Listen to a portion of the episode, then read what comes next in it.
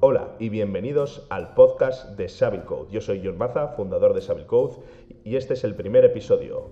Hoy me acompañan dos amigos, Ander Suárez, desarrollador de software, Hola, buenas. y Borja Provedo, ingeniero aeroespacial. Hola, buenas tardes. Encantado de estar aquí. Bueno, pues eh, os voy a contar un poquito rápidamente por qué surge esta idea. Eh, la idea de grabar un podcast de Savile Code surge porque a mí me encantan los podcasts y lleva ya tiempo dando vueltas a la cabeza el hecho de grabar un podcast. Y bueno, pues engaña a un par de amigos y aquí estamos para hablar de cositas.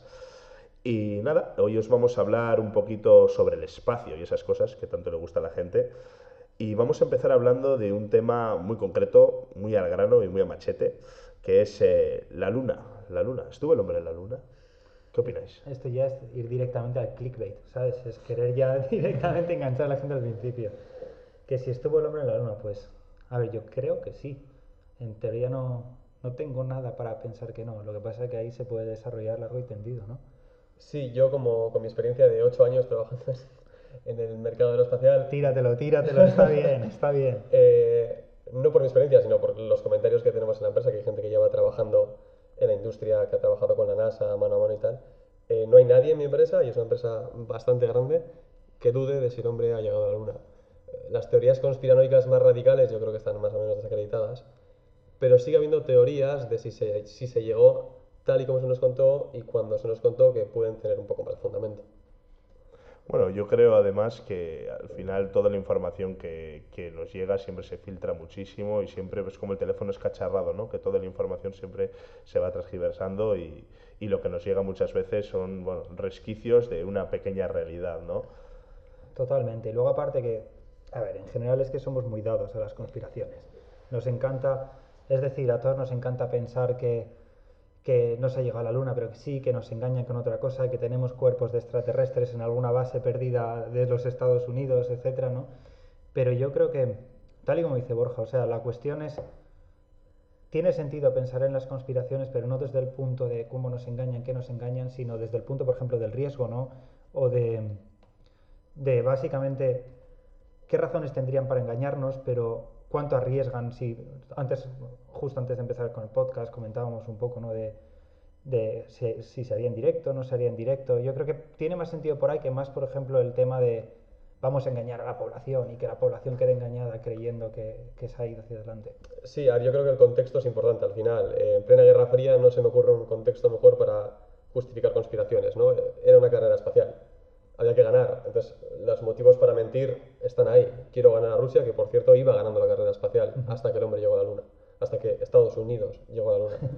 Eh, entonces, la, la duda sobre todo se, ge- se genera más en, ¿de verdad un país como Estados Unidos, con tanto que jugarse, que su reputación era, era lo más importante que tenían, si iba a jugar a retransmitir un evento tan complejo técnicamente en directo, con todos los problemas que había, no solo ingenieriles, sino simplemente para conseguir retransmitir en directo la información eh, sin ningún problema? Hoy en día grabar un programa en directo es una locura. En 2019, retransmitir el aterrizaje del hombre en la Luna en, dos- en 1969 en directo sin que haya problemas, sin dejar en evidencia a Estados Unidos, es un riesgo que parece que es muy difícil de asumir. Totalmente. Entonces yo lo que creo es que se llegó a la Luna sin duda, pero quizás no en la forma que se nos contó. Es posible que se llegase antes, era un vídeo grabado, y una vez estaba grabado y sabían que todo había ido bien, que no iba a morir nadie en directo. Le metieron el Final Cut, ¿no? Total- es, es el Yo efecto, creo que es lo que pasó al final. el efecto demo preparada, ¿no? De van a presentar algo, presentan la demo, pero hay un guion perfecto y saben que no puede fallar. Es que fue impecable la retransmisión, además. Es algo que es difícil de creer y eso es cierto. Claro, o sea, yo- yo eso, por ejemplo, lo entiendo perfectamente. Se aleja un poco quizás de- del cliché fácil de, de si está todo grabado en un plató, etcétera. Ese es el tipo de conspiraciones que, Sí.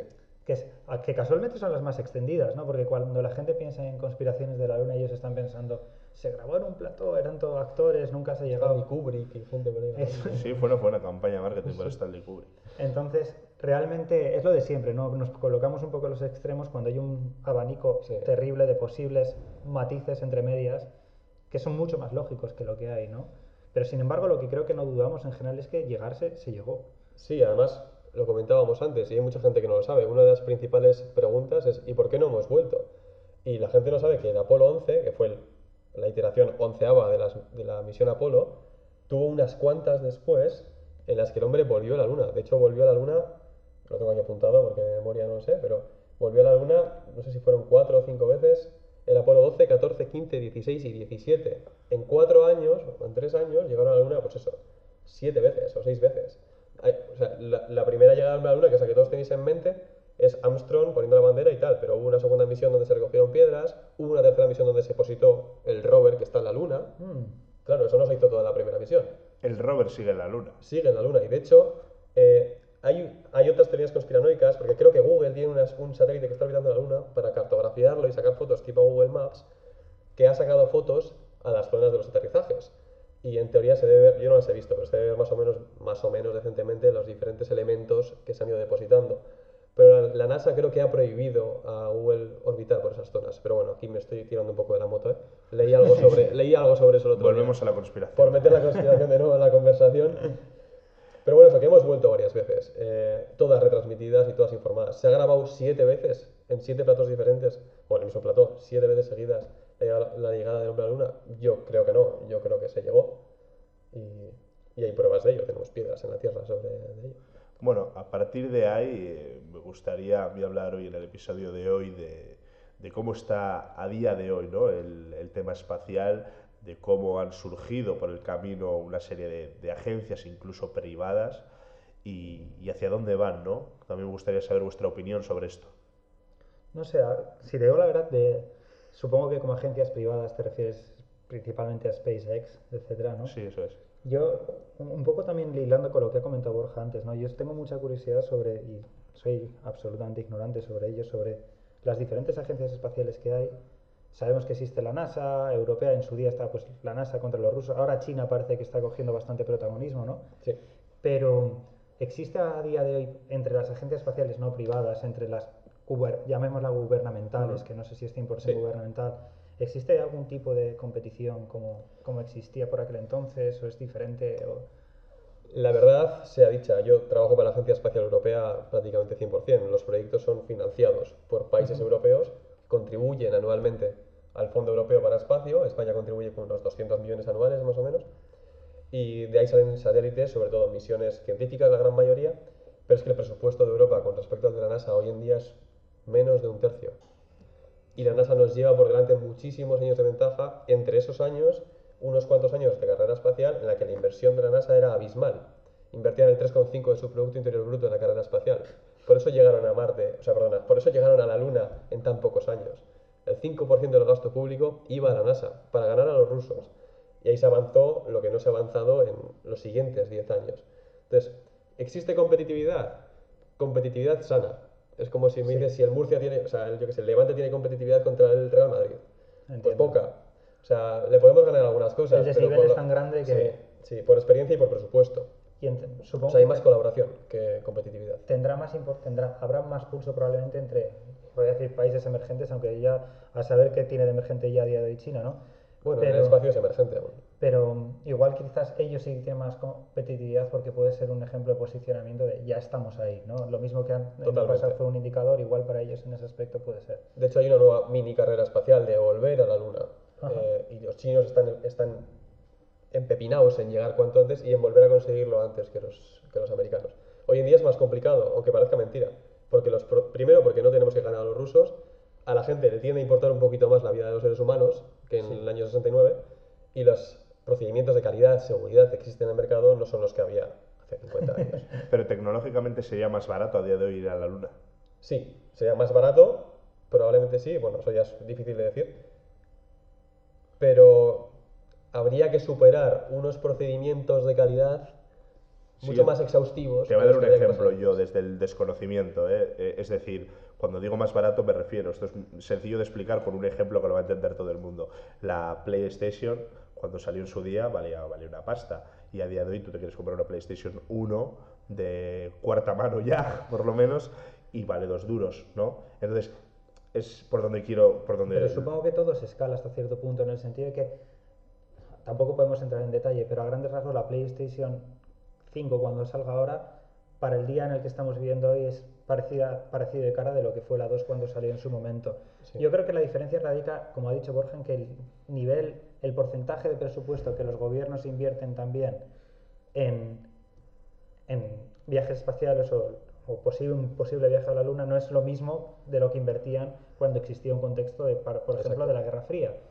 Y segundo, que en aquel entonces estaba claro cuál era el objetivo que ellos querían sacar de, de un viaje a la Luna, que era una demostración de poder, ¿vale? Casi casi una demostración de poder o, o un contexto de lo que es la guerra. Sacarse la chorra, literalmente. Literalmente. Eh, igual, igual quizás eh, ahora es más barato, pero realmente no les merece tanto la pena el esfuerzo como les merecían entonces. No tiene tanto interés en llegar ahí. Yo tengo algún número. Eh, lo que costó llegar a la Luna, se supone, que el programa Apolo fueron 20 mil millones de dólares, que si tenemos en cuenta inflación serían unos 110 mil millones hoy en día. Lo subvencionó un hombre, un bilbaíno. Y se estima, lo dijo la NASA hace un par de años que lo he buscado antes, que volvería, volver costaría unos 60 mil millones. O sea que es un poco menos, pero no es mucho menos, teniendo en cuenta que ya hemos llegado. Claro. Y, y Habrá- teniendo en cuenta lo que aportamos mucho menos cantidad de dinero que hace 20 años, Habrá bastante más piezas, tiempo. habrá piezas que no haya que refabricar otra vez. Tendrán por ahí, ¿no? Me imagino en un almacén gigante ahí en la, en la NASA. Y de Probablemente las repente- piezas que volaron entonces hoy no podrían volar por normativa. O sea, es que, Es como Esto, esto de la norma ISO y todo eso es un coñazo. ¿eh? bueno, son normas diferentes. Sí, sí, sí, me- me- me lo he inventado, pero vamos. aplican miles de normas. Supongo que la metáfora es como volver a viajar, hacer un viaje de 10.000 kilómetros para montar un 600. Probablemente ese 600 ni siquiera la dejen circular. ¿Me explico? Entonces, Y vas a montar, si lo quieres hacer en un Lamborghini, te va a salir más barato el Lamborghini que el 600 con el que lo hiciste hace 20 años. eso es. Bueno, Una cosa que por lo que veo alguno estará pensando que nos volvemos otra vez al tema de, de volver a la luna y etcétera, etcétera, y hemos empezado a hablar también un poco del tema de las agencias privadas. Sí. Eh, me parece muy interesante, que alguno también lo pensará, ¿no? De, a día de hoy es posible, ya se puede ir al espacio con a- pagando Sí, de hecho lo puedes hacer tú si pagas. Puedes ir a la estación espacial si pagas. a la estación espacial. Sí, no sé cuánto cuesta, es una barbaridad Hay que, por meterlo, día. hay que meterlo en lo Google. vamos a buscar en. Google. Lo vamos a buscar en. Google mientras Google lo sabe todo. mientras estamos aquí hablando. Esto cuando, cuando hay podcast, estás escuchando un podcast y de repente se suelta ahí algo al vuelo. Sí, sí, sí. Bueno, de hecho, hay un montón de historias que yo ahora mismo no sé dónde están, pero de el famoso viaje turístico comercial al espacio que lleva años diciendo que se iba a hacer. ¿No era Virgin que estaba hablando algo Virgin, sí. en su día de, de comercializar los viajes espaciales, ¿no? O sea, eso también nos da un pie de ver lo que decía Borja, ¿no? Cómo está creciendo, que sí que hay más facilidad, que es una cuestión a veces de presupuesto e intereses, supongo. Ahora mismo lo que sí que hay desde hace tiempo es el tema de lo de que te suben hasta la estratosfera, luego caen en picado y, y te hacen sentir un poco La ingravidez. la. ¿no? Ese es el Bueno, que- aquí dice Google, así lo primero que sale, 55 millones de dólares una estancia de 10 días en la estación espacial. ¿De días? 55 millones. Bueno. y- A ver la calderilla que tengo en el bolsillo. no, imaginad, llegáis allí, ¿va? de repente con el cosmonauta que lleva ahí tres días metido tre- vomitando y de puta tre- madre. tre- tre- 30 años ahí metido y llegas, oye, nada, No es tan eh, diferente San Fermín, ¿eh? Mire. y como aquí cómo va para el tema del upgrade de habitación. Buah. Quiero con vistas a la Quiero tierra. con vistas a la tierra. Y es- respecto a las agencias que estamos comentando, eh, ¿hay algún tipo de colisión entre las agencias gu- gubernamentales? De, de hecho, no sé si llamarlas públicas, no llamámosle agencias Gubernamentales dicho, mejor, y las agencias privadas. Es decir, ¿sabemos si hay algún tipo de colisión entre los intereses? de- tenemos SpaceX Pero SpaceX tiene mucha, tiene mucha financiación del gobierno americano. también. Es que hay mucho interés. Es que, mira, os voy a dar un dato. Yo, el- este febrero se lanza un satélite en el que he estado trabajando mucho en los últimos seis años. Se llama el Solar Orbiter. Y el dato es que el 25% del precio del satélite es lo que cuesta lanzarlo, el cohete. Ajá. O sea, interés en reducir los costes del lanzamiento es básico, porque es un coste fijo. Claro. O sea, da igual lo que quieras mandar, ya tienes ahí no sé cuántos millones de fijos. Y ahí es donde entra toda la investigación que está haciendo SpaceX. Ahí entra también. SpaceX con la reutilización de elementos para que no te tengas que construir un cohete nuevo cada vez que lo lanzas. es una pasada el Entonces le cohete. interesa a todo el mundo. El cohete que tiene SpaceX es una pasada, el que vuelve a hacer esa reentrada. Es y- un desfase. y- Es ¿Cuál, es, increíble. cuál es el concepto de SpaceX? Para gente que igual no sabe tanto Ah, bueno, es importante, etcétera, claro. porque yo mismo, yo mismo sé que Elon Musk es la persona que está detrás de todo esto, pero ¿en qué ha sido tan innovador SpaceX aparte de ser privado?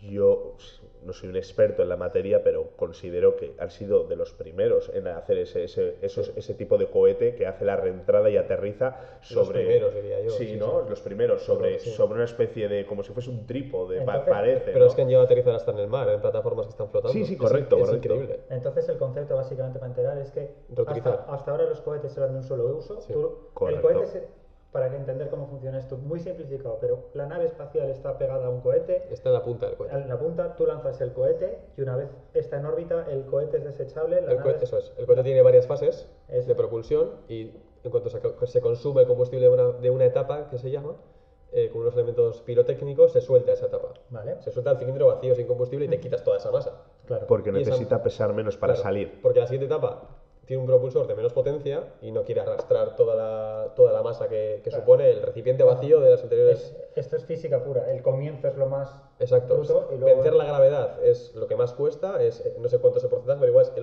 80% del combustible es para conseguir vencer la gravedad en los primeros, no sé, me lo invento, 50 kilómetros, me da igual. Y a partir de ahí cuesta muchísimo menos.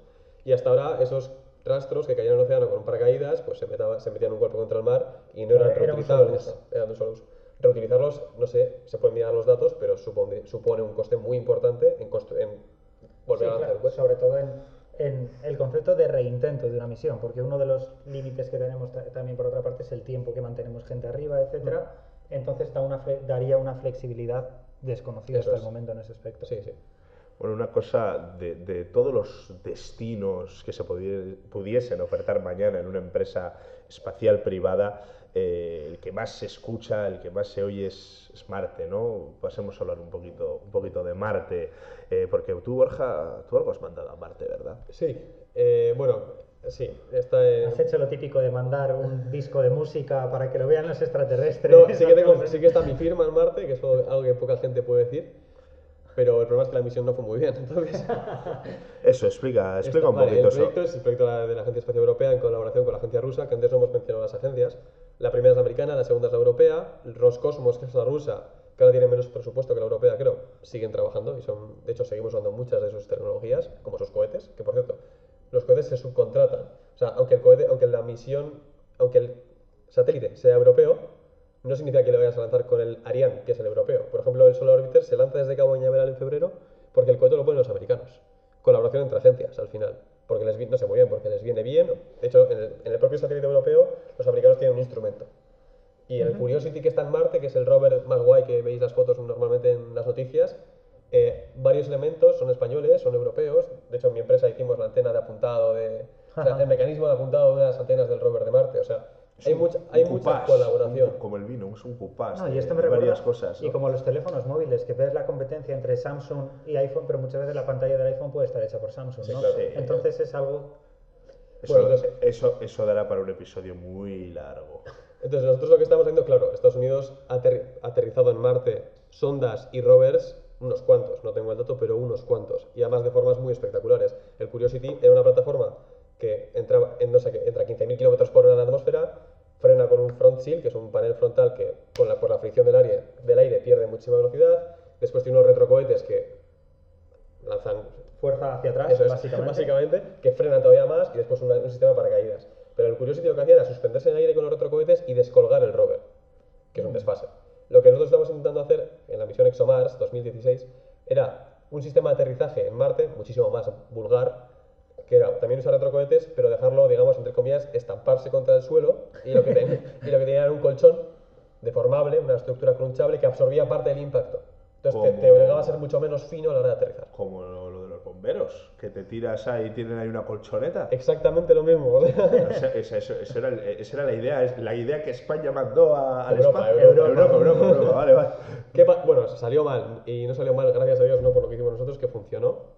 Parte de lo que pudimos fue que funcionó, porque nosotros hicimos unos mecanismos, o sea, las fases de la entrada del ExoMars, pues eso, tenía un front shield que frenaba, después ese front shield se desplegaba, o sea, se despegaba y caía como un peso muerto en la superficie de Marte, nosotros hicimos el mecanismo de despliegue de ese front shield. Bueno, pues se desplegó bien.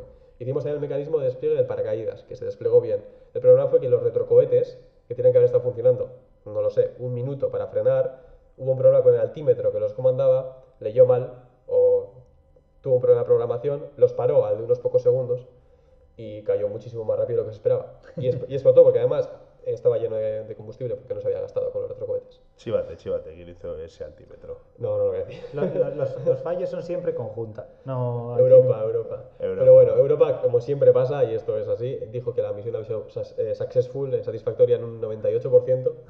Ah, el Salvo- 2% era, se había reventado. Salvo por el 2% que Bueno, queríamos demostrar que éramos capaces de, de llegar a Marte y no lo somos. Eso ya es una conclusión importante. Y se supone que con lo que hemos aprendido, el ExoMars 2020, que es la segunda fase que se lanza el año que viene, que es un rover, por cierto, debería de poder aterrizar. Todo esto suena muy, muy peliculero, ¿no? Entonces, A mí me gustaría hablar también un poquito hoy para que también la gente se sitúe eh, y, y escuche un tema con el que se sienta igual quizás más familiarizado de películas de- del espacio, ¿no? Que, O- que se han hecho muchísimas, o, o de Marte, o bueno, de Bueno, sea. si hablas de películas sin Marte, creo que vas directamente a The Martian. Sí, sí, es la única decente, yo creo. The Eh, Martian es, es la que pone- planta las patatas. Sí. Este qué actor. Matt Damon. De Matt Damon. Matt Damon. Que también sale en Interestelar. No se sabe si es el mismo personaje o es un personaje ¿Por diferente. qué, ¿Por qué es la mejor sobre Marte? A ver, bueno, volviendo a lo de la Luna, yo soy de los partidarios y yo creo que la tendencia actual es esa, porque ha habido mucha discusión en los años, de ir antes a la Luna que a Marte otra vez. Ajá. Por muchos motivos. ¿Cuál sería el interés que podría que tenemos? ¿Hay interés científico en volver a la Luna? Más que, yo creo que el, el objetivo de volver a la Luna sería, primero, si vas a sentar una base en Marte, primero hazlo en la Luna, que lo tienes mucho más cerca y es un riesgo mucho menor, porque somos capaces de ir y volver a la Luna. No te vas a ir a Marte sin haber vuelto nunca y poderte instalar Claro. una estación ahí o lo que sea. La Luna es el campo de pruebas perfecto para ver que somos capaces de construir algo en otro planeta. Cuando ya, se, cuando ya tengas la tecnología para hacerlo de forma rápida y eficiente, te vas a Marte y lo haces allí. Es como jugar al Age of Empires esto, ¿sabes? Es decir, primero tú tienes tu base y haces tu base un poquito más cerca y luego ya vas Sí, tirando sí, más. Y luego otra teoría es crear una estación orbital en la Luna donde se ensambla el satélite, donde se ensambla el cohete que luego va a Marte. Te ahorrarías tener que lanzarlo directamente desde la Tierra y gastar todo ese combustible que cuesta sacar del campo gravitacional terrestre. Mm. Lo pones en órbita y desde ahí lo lanzas. Te ahorras un gran porcentaje de combustible. O sea que a, po- en- a la idea de mandar a alguien a Marte se está pensando en utilizar la Luna como una parada intermedia. Sí, Mm. sí, eso es uno de los conceptos que se está hablando. Las agencias tienen diferentes opiniones. Eh, nosotros en el trabajo ya estamos recibiendo de, por parte de la agencia espacial desarrollos de evaluar diferentes tecnologías. No para tenía ni idea de eso, qué chulo. Sí, sí, o sea, al final es lo que se Me imagino Marte y la Tierra orbitando, la Luna orbitando alrededor y cuando están alineados y cerqui- cerquita dice ¡ahora! Normalmente cuando, cuando se lanza algo hace asistencias gravitacionales, que se llama, que es, hace varias órbitas, por ejemplo alrededor de la Tierra o lo que sea, para coger velocidad y luego salir disparada y enganchar la órbita de Marte. O sea, Ah. no se va directo en línea recta normalmente. Entiendo. Depende, ¿eh? depende de la trayectoria que hagan los científicos. O pero- sea, utiliza el planeta casi casi como pista de despegue. De, vas cogiendo De la aceleración. velocidad de aceleración. Sí, Sí, no de despegue, perdón. sí, de- paralelismo con lo que hace un avión. Que la pista de despegue coge velocidad hasta poder. Eso es, velocidad de crucero. Velocidad de crucero. Al final que se llama velocidad de escape, es coger la velocidad suficiente Sí. para salir de la órbita en la que estás, te lanza fuera de esa órbita Claro. y eh, con la precisión suficiente para enganchar la siguiente órbita que sería la de Marte. Ah. Más o menos, ¿eh? Para dummies. Ok, eh, yo os voy a preguntar por otras películas también, que hemos empezado a hablar de películas. Bueno, pero sí me gustaría hablar un poco de de Martian, porque al final es la que refleja de la, mejor- de la forma más fidedigna. De hecho, os recomiendo muchísimo el libro, está súper bien, es finito y se mete un poquito más en la tecnología y en la ingeniería. Lo ha escrito un ingeniero y es un libro cojonudo. Yo lo recomiendo mucho, pero la peli está muy bien también. Y lo que pasa en la película es que se omite uno de los grandes temas de, de ir a Marte, que es la radiación. Eh, hay muchísimos problemas en Marte. La atmósfera no es respirable, tiene una atmósfera súper liviana, muchísimo más que la de la Tierra, o sea, es casi vacío, entre comillas. La gravedad es mucho más pequeña, es que creo que es un tercio así, tampoco es un problema. El terreno, además, no es, según dicen, está no, no contaminado, pero no permitiría cultivar, al menos tal y como está ahora mismo. Pero nadie habla de la, de la radiación. El problema de Marte es que no tiene un campo magnético como tiene la Tierra, que es lo que nos protege de la radiación solar. De hecho, por eso precisamente la, la atmósfera de Marte es tan liviana. Se ha ido perdiendo a lo largo de los años, de, de los milenios, porque la radiación solar, que está ionizada, es decir, está cargada eléctricamente, golpea directamente con ella y la va arrastrando. Entonces Ma- Marte se ha quedado sin atmósfera, entre comillas. Entonces no estás protegido contra la radiación, te incide prácticamente de lleno. De ahí que lo que se, lo que se propone antes es hacer un tipo de colonia subterránea, algo que te proteja de la radiación. No puedes llevar tus bloques de hormigón para que te protejan de la radiación, no puedes llevar chapones de titanio o de acero o de plomo para que te protejan de la radiación porque pesa mucho. De todas maneras, yo soy de las personas que opina que de colonizar un planeta para vivir en él, Eso es una no, no- no sé si Marte sería el más indicado. No, Es- rea- realmente. Es el único que tenemos a nuestro alcance, pero Claro. es una locura. Es un poco como lo que decía, yo veo el paralelismo como con lo que decías antes de establecer la primera base. No es porque sea el lugar al que queramos llegar y el perfecto, sino que es no podemos pensar en cosas más largas si no hemos llegado primero No, a Marte, ¿no? es que literalmente, ¿a dónde iríais? Eso es un tema muy Mercurio no interesante. puedes, está muy caliente. Muy. Venus eh, es una atmósfera de, no sé si es ácido sulfúrico, que es, es una locura. Hace un calor en Venus que te mueres. No, no, o sea, no puedes, la atmósfera es densa y es No, completamente he tóxica. un, extremo- un verano en Extremadura y ojo, ¿eh? O sea, Pero seguro que no huele tan mal como Venus. Eh, Mercurio, Venus, Tierra, Marte, que es el que tienes más cerca, Júpiter. Gaseoso, Saturno, gaseoso, Neptuno, Urano, gaseosos y Plutón. entonces ya De hecho, ahora mismo el, el- el cuello de botella para, para movernos por el espacio realmente es la forma de, ¿no? Exactamente. Solo podemos llegar a Marte, aunque quisiéramos ir a otro sitio. El viaje es demasiado largo. Bueno, de hecho, hablando de Marte, eh, la cuestión, las famosas expediciones que se, se está hablando de una, un viaje a Marte solo de ida, ¿no? Solo de ida, correcto. ¿Cómo, cómo funciona esto? ¿O qué, qué? En teoría tienen la forma de ir, pero no tienen la forma de volver. Es que tienes que ir y reservar el combustible para salir de Marte y para salir- coger la velocidad de escape en Marte y llegar a la, a la- a la Tierra de nuevo. O sea, Está es- tan lejos que es Es súper complicado. complicado, sí. Es como, al final, el paralelismo para, para Dummies también es como intentar hacerte un viaje de verano de un mes con la batería de un solo iPhone. Eso ¿no? es, Es o con el coche sin repostar. Es Eso decir, es. Pero yo no creo que veamos viajes de solo ida, no creo que la agencia, ninguna agencia se atreva a mandar a alguien a morir. Es que, aunque lo acepte, aunque sea un voluntario. Oye, una, una pregunta. Las eh, etcétera, una, es muy una complicado. pregunta a ver si sabéis. eh, va un poco, no va tanto al hilo de lo que estamos hablando, pero tengo curiosidad. El coche que mandó Elon Musk a El Tesla. El Tesla, ese, ese que está flotando por el espacio o iba a algún punto. Eh, no sé exactamente qué órbita cogió. A una Está- Supercharger estará, Station. orbitando, estará orbitando el Sol, supongo, como cualquier otro elemento que esté en nuestro sistema solar. No, no, porque eh, evidentemente entiendo que a Marte no va a ir. En- Entiendo que está flotando por el espacio. Eso es Está algo que podemos estar orbitando. Pues sería la bomba, ¿no? Imagínate, llegas a Marte y dices, coño, aquí es donde aparque mi coche.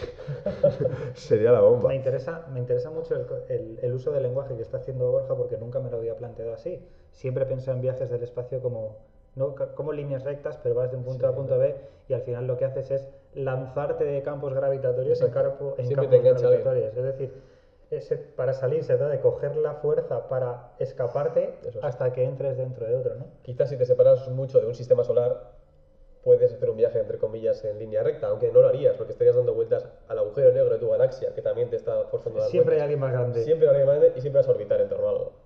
Eh, otra cosa, por, por centrarnos un poco en el tema otra vez, eh, otra película muy interesante fue A Interestelar. mí me encantó Interestelar. Hay mucho detractor, ¿eh? Pero No he mucho- visto Interestelar. ¿No lo has visto? Es increíble Interestelar. Lo siento. Por ahí.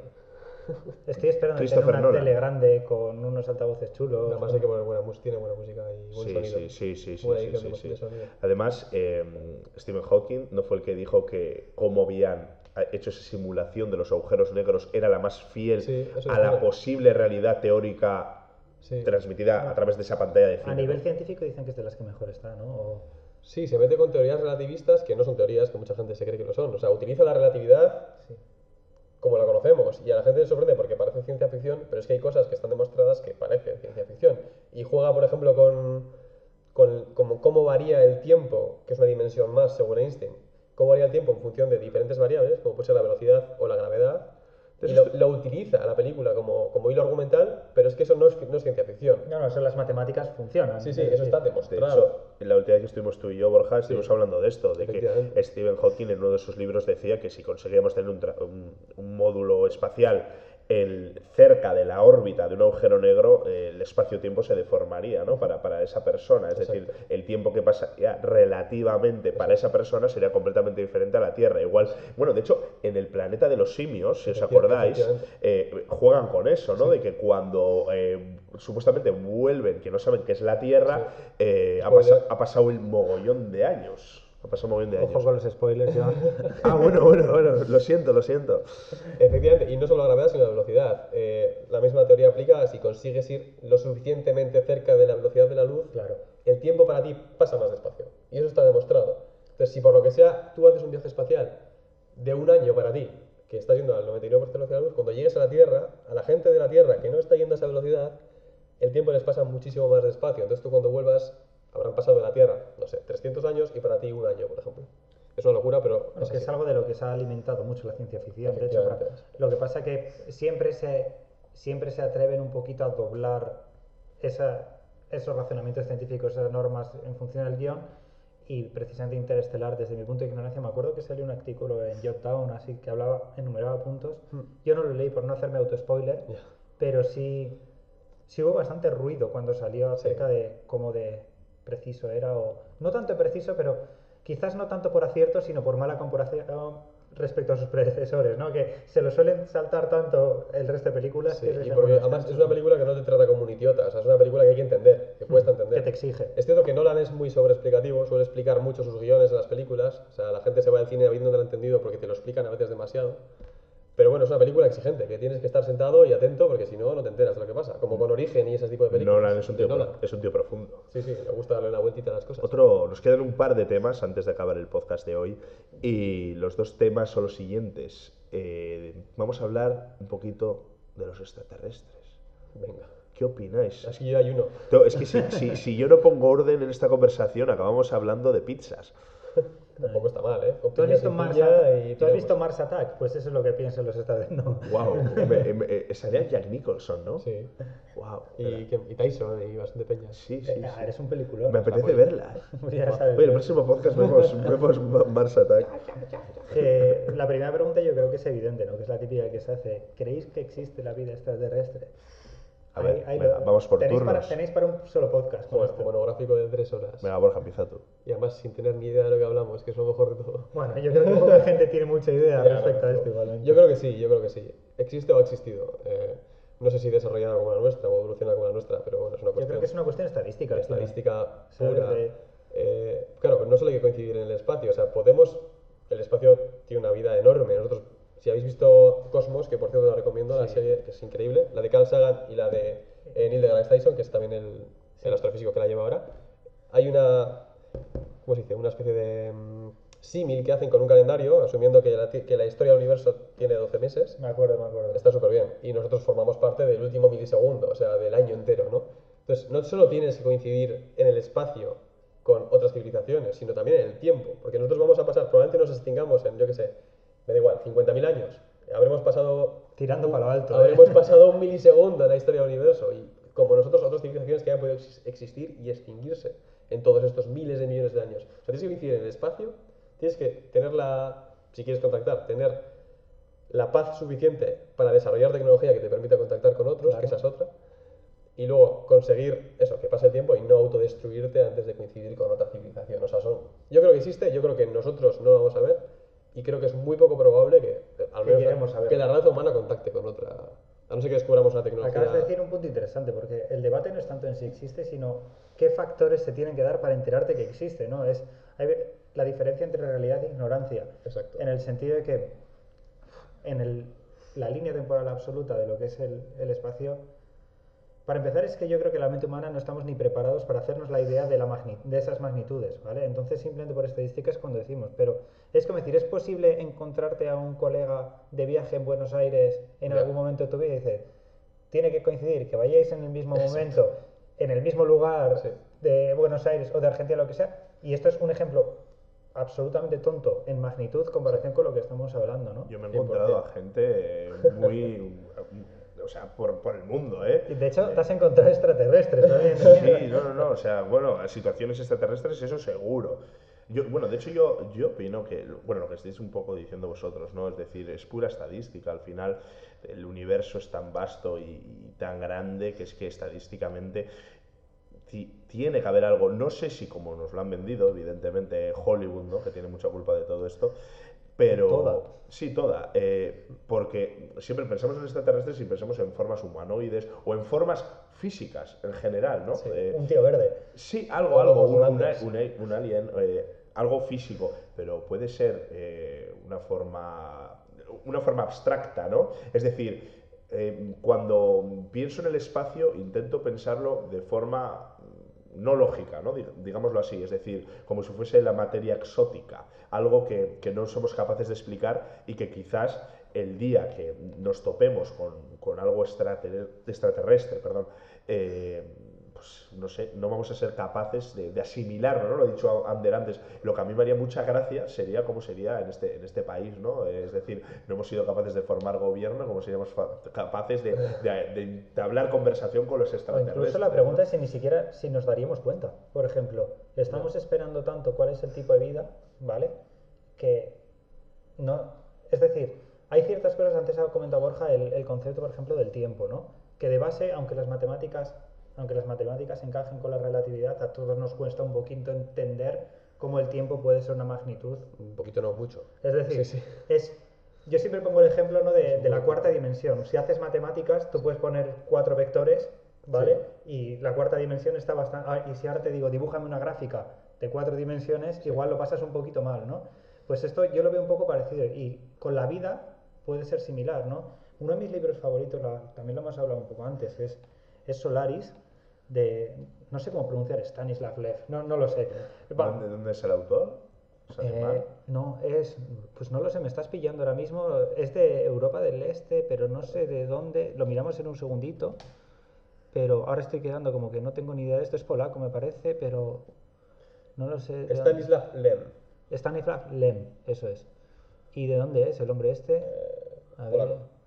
Bueno, el- seguro que bien, japonés no era. El idioma, el idioma es polaco, o sea, el idioma es- original es polaco, pero él es de Polonia. A ver, dale, Eh, clica, ah, bueno, idioma polaco, efectivamente. clica en Stanislav Lev, ahí para verle, aquí. Sí, es polaco. Pues ese, ese libro, sin hacer spoilers, pero básicamente trata... Hay dos cosas que me gustan mucho de ese libro. Una es el estrés que te... El estrés frente a lo desconocido, ¿vale? Es decir, cómo a los humanos nos estresa un poco el presentarnos ante una idea que no somos capaces de, comprender directamente. Y luego el cómo una vida extraterrestre puede ser algo totalmente diferente a lo que es, a lo que es un humano, ¿no? De entorno o diferentes cosas. Entonces, a mí eso me tiene muy... Me pregunto cómo harán los temas, porque obviamente buscamos vida en el espacio de forma similar, buscamos una vida lo más similar a- la humana, no en ya en forma, sino en desarrollo, ¿no? Si hay agua, etcétera. Es decir, que se den las condiciones similares a lo que hay en la Tierra para una vida similar a la terrestre, sea humano o no. Pero, pero es que aquí estamos perdidos, porque como dice Borja, tenemos que con- coincidir en el tiempo y coincidir que comprendamos la realidad a la que nos estamos enfrentando también. Mira, os voy a poner un ejemplo. Un libro muy bueno de esto es de Isaac Asimov, que se llama Los propios dioses. Está dividido en tres partes, y voy a leerlo de Wikipedia, ¿eh? no me matéis, pero las, tenía un recuerdo vago de él. Por ejemplo, eh, él en este libro, creo que si no recuerdo mal, eh, habla de diferentes posibles eh, razas extraterrestres. Y una de ellas, eh, que es la que está en la segunda parte, habla de unas formas etéreas Las suegras. que se pueden- de tres sexos que se pueden comentar. O sea, son conceptos completamente diferentes a la forma de vida tal y como lo conocemos, ¿no? Eh, o incluso yo lo he dicho antes, yo cuando pienso en el espacio, y lo decía Ander, tú cuando piensas en el espacio piensas mal, porque solo percibes tres dimensiones de las cuatro que tiene. Y esas cuatro dimensiones existen, aunque no las percibas, aunque no seas capaz. Por una de ellas te mueves, fluyes sin, sin entenderla muy bien, Pero que es el tiempo. De- eso te iba a decir, la cuarta dimensión es el tiempo. Pero Sí, no puedes visualizarla. Tú no puedes puedes- moverte arriba, abajo, izquierda, derecha, para adelante y para atrás, pero el tiempo no tienes ningún tipo de control sobre él. Pero es una dimensión que está. ¿Quién te dice que no existe una vida etérea o lo que sea capaz de moverse por él? Ahí juega un poco interestelar. Por, Sí. ese, por, ese, por ese camino juega un poco interestelar. Sí, no juega como si fuese un poco también lo de. Una dimensión que la puedes llegar a entender, incluso manipular. Eh, eh, además, no es por hacer spoilers, ¿eh? pero cuando Sí. se va aproximando una parte de la película. Ey. Sí, va por ahí, va por ahí la cosa. Venga, me la veo esta noche para que no poder caer en estas. hombre.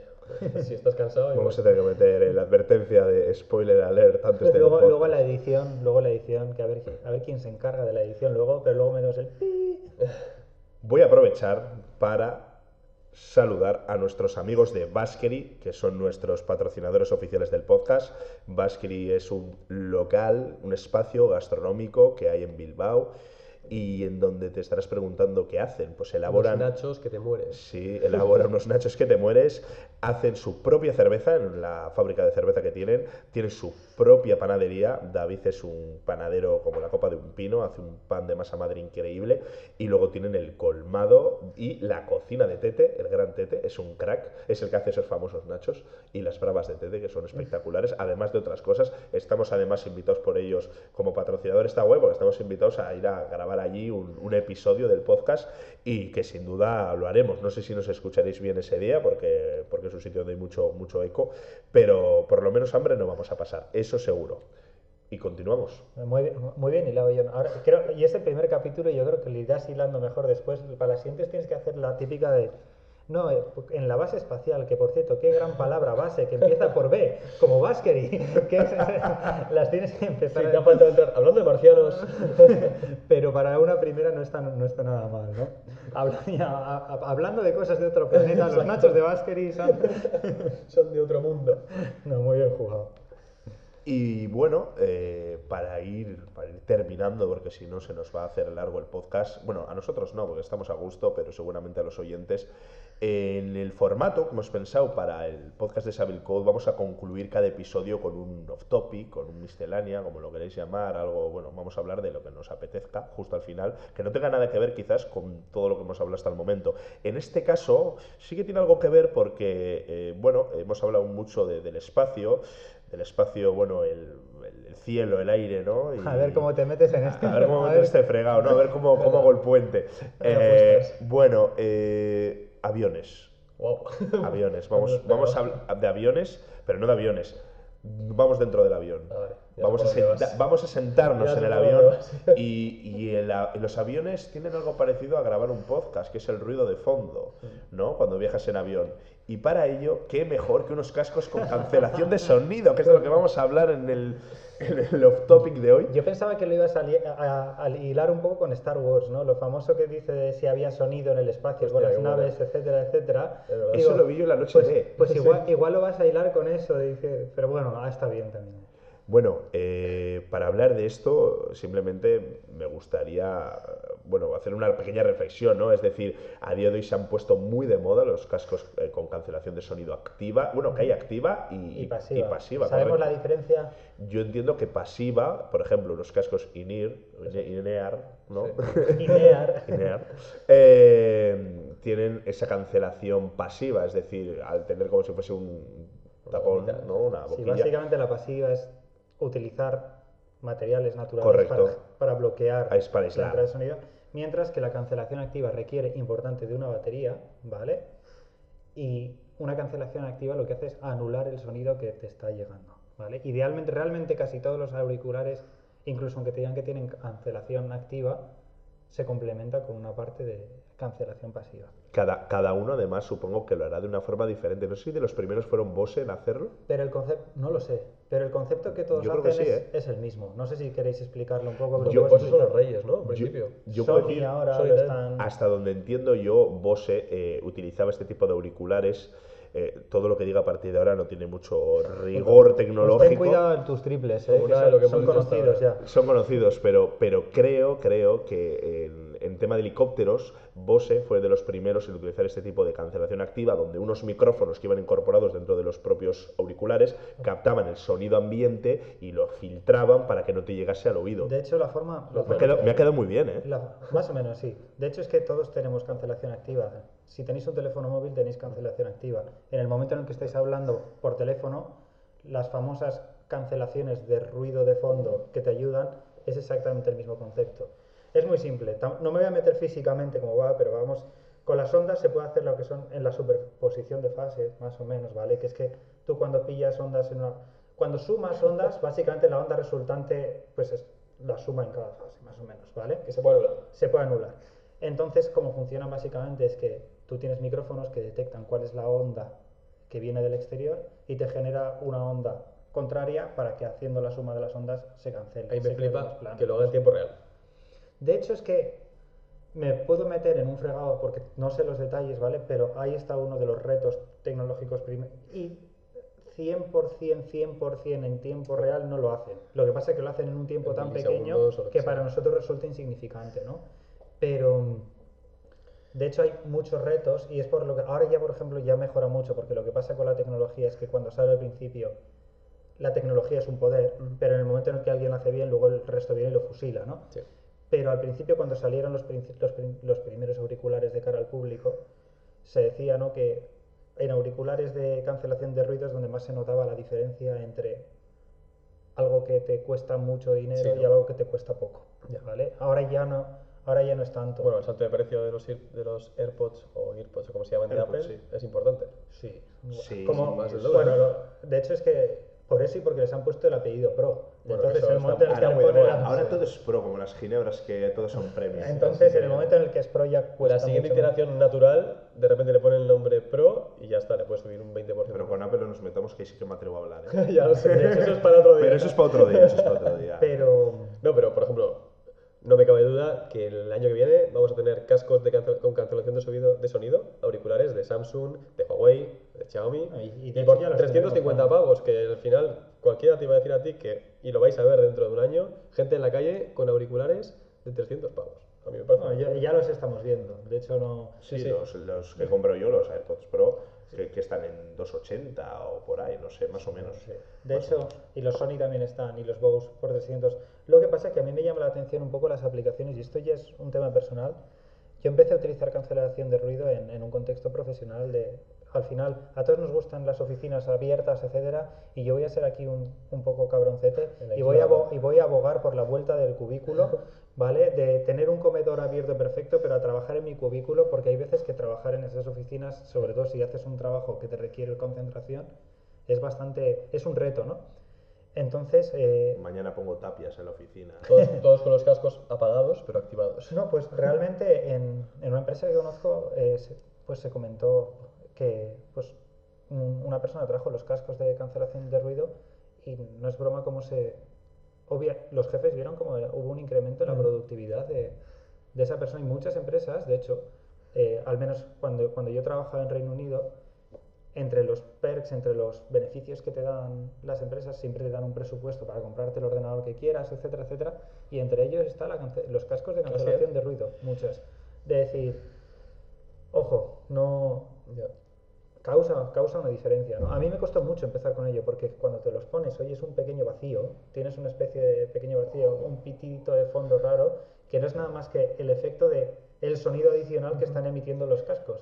Una cosa que antes no se estilaba tanto los cascos con cancelación de, de ruido activa y que ahora es como un must es el tema de poder cancelarlo a golpe de toque, ¿no? Porque llegaba a poder ser incluso peligroso, ¿no? De que ibas por la calle, no Sí. escuchabas absolutamente te nada, decir, te pitaba un coche hay un incendio y a entonces ahora e incluso en Apple, eh, esto es cu- curioso, eh, ha metido dentro de, de iOS eh, una feature, que, una característica que lo que hace es que puedes ir in- intercambiando, ¿no? De cancelación, eh, transparencia, se llama el otro, que lo que hace es am- amplifica. Por meter un poco el dedo en la llaga, yo tengo unos Samsung del año pasado que ya lo hacen. Ya lo hacen. Sí, y, y- y los Sony que tengo yo, cuando te pones a andar, detecta que te estás en movimiento y cambia de un modo de cancelación absoluta a menor está cancelación. bien. Esto es de Apple. Los míos no tienen cancelación activa, tienen pasiva normal porque son in-ear. Pero sí puedes poner el modo estéreo que de- oyes lo que dicen, lo que yo escucho en los micrófonos, básicamente. Pero es un peligro, tú vas por la calle con los cascos estos con cancelación activada, igual te atropella un coche. Pero vamos, que esta tecnología a mí me parece súper útil, pero para un montón de cosas. El otro día estuve viendo un vídeo que digo, va, será súper nuevo. Y de esto que te sientes, dices, "Buah, lo que estoy descubriendo, y ves que la fecha es del 2012 y te sientes como la mierda. De repente Ya. dices, pero soy, soy un pringao. Pero era cómo aplicaban cancelación de ruido para los, para lo- en, en servidores, en salas de servidores, para los ventiladores de los Ah, sí, servidores, ¿eh? para la contaminación acústica que podía hacer. Claro, cuando tú tienes una granja con un montón de servidores, etcétera, el ruido que hay, etcétera, pues los utilizaban para generar menos, para generar menos ruido. Pero no- no- te- yo no te he entendido. Es decir, el tema de los servidores, pero... Por los ventiladores. Ah, vale. Esto yo me acuerdo además de, de Apple, que fue de los primeros en sacar los, los portátiles con el tema de los ventiladores con aspas asimétricas, que lo que te hacía era que generaba muchísimo menos ruido. Seguramente será algo parecido a lo No, que... bueno, re- en el caso de estos lo que hacían era con una batería emitir la onda O sea, con un altavoz con un emitían altavoz, la... Emitir guau. la onda para- el sonido. no sé hasta dónde habrá llegado porque tampoco sé cuál es la necesidad y si tiene un- una venta comercial tan importante como puede ser fundirnos a todos a base de auriculares de 300 pavos pero, pero me parece interesante porque la tecnología en teoría es súper básica es decir, Sí. si funciona a nivel del milisegundo en nuestras orejas lo puedes aplicar para un montón de Hombre, cosas. la parte buena de que Apple se haya metido con ello, porque ya existía, los Sony que, que dices ya existen y auriculares, no cascos de cabeza, Sí. sino auriculares, pero nadie los lleva por la calle. Ahora Apple se ha metido y el precio es caro, o sea, no todo el mundo se puede pedir unos auriculares de 200 euros, no son- obviamente. no son asequibles. Ni de 100 siquiera. Pero, pero empezarán a haber marcas que se animen, marcas chinas, lo que sea, que te ofrezcan una alternativa que igual no funciona tan bien, pero que funcionan bastante bien, eh, por la mitad de precio. O sea, al final es implementar una tecnología, hacerla mainstream y ya se encargan otras de abaratarla. O sea, no te preocupes. Seis Entonces, meses después, Sí, el, ratio de atropellos en las ciudades. en fin. Bueno, y nada, vamos, vamos a ir concluyendo, vamos a ir terminando. Y me gustaría recordar que vais a disponer de un mail, podcast.sabilco.com, donde nos podéis mandar vuestras dudas. Si queréis eh, invitar a, a- a un café o a una cena a cualquier miembro del podcast, también estamos abiertos a esas cosas. Y bueno, eh, no sé, el siguiente episodio todavía no sabemos nada. Es- ah, bueno, sí sabemos cosas, pero no las vamos a revelar. Y bueno, me gustaría que nos iremos despidiendo, así que nada, si queréis decir alguna cosa, alguna dedicatoria a alguien. Mamá te quiero, no. a ver. Eh, yo nada, es un placer. Eh, es nuestra primera incursión en el podcast, así que Sí, mil disculpas por El resultado que sea. el que sonido, hablar rápido, taparnos, lo que sea. Totalmente. O sea, que, que todas esas partes técnicas para la siguiente que vaya un poquito mejor. Sí, esa es la idea, ¿no? La idea es que a nivel técnico, a nivel de sonido, esto vaya mejorando poco a poco. Ahora lo estamos haciendo, pues bueno, como buenamente podemos. Eso sí, hemos comprado unos micrófonos y tal, pero a nivel de edición iremos mejorando y a nivel de, de calidad también. Esto es el episodio piloto. Eso es. Así que nada, eh, a todos los que habéis estado escuchando el primer episodio, el episodio piloto de Savile Code, os doy las gracias. A vosotros, a Borja, Ander, os doy las gracias también por haber venido. Un placer. Y nada, nos vemos en el siguiente episodio. ¡Chao! Chao, chao.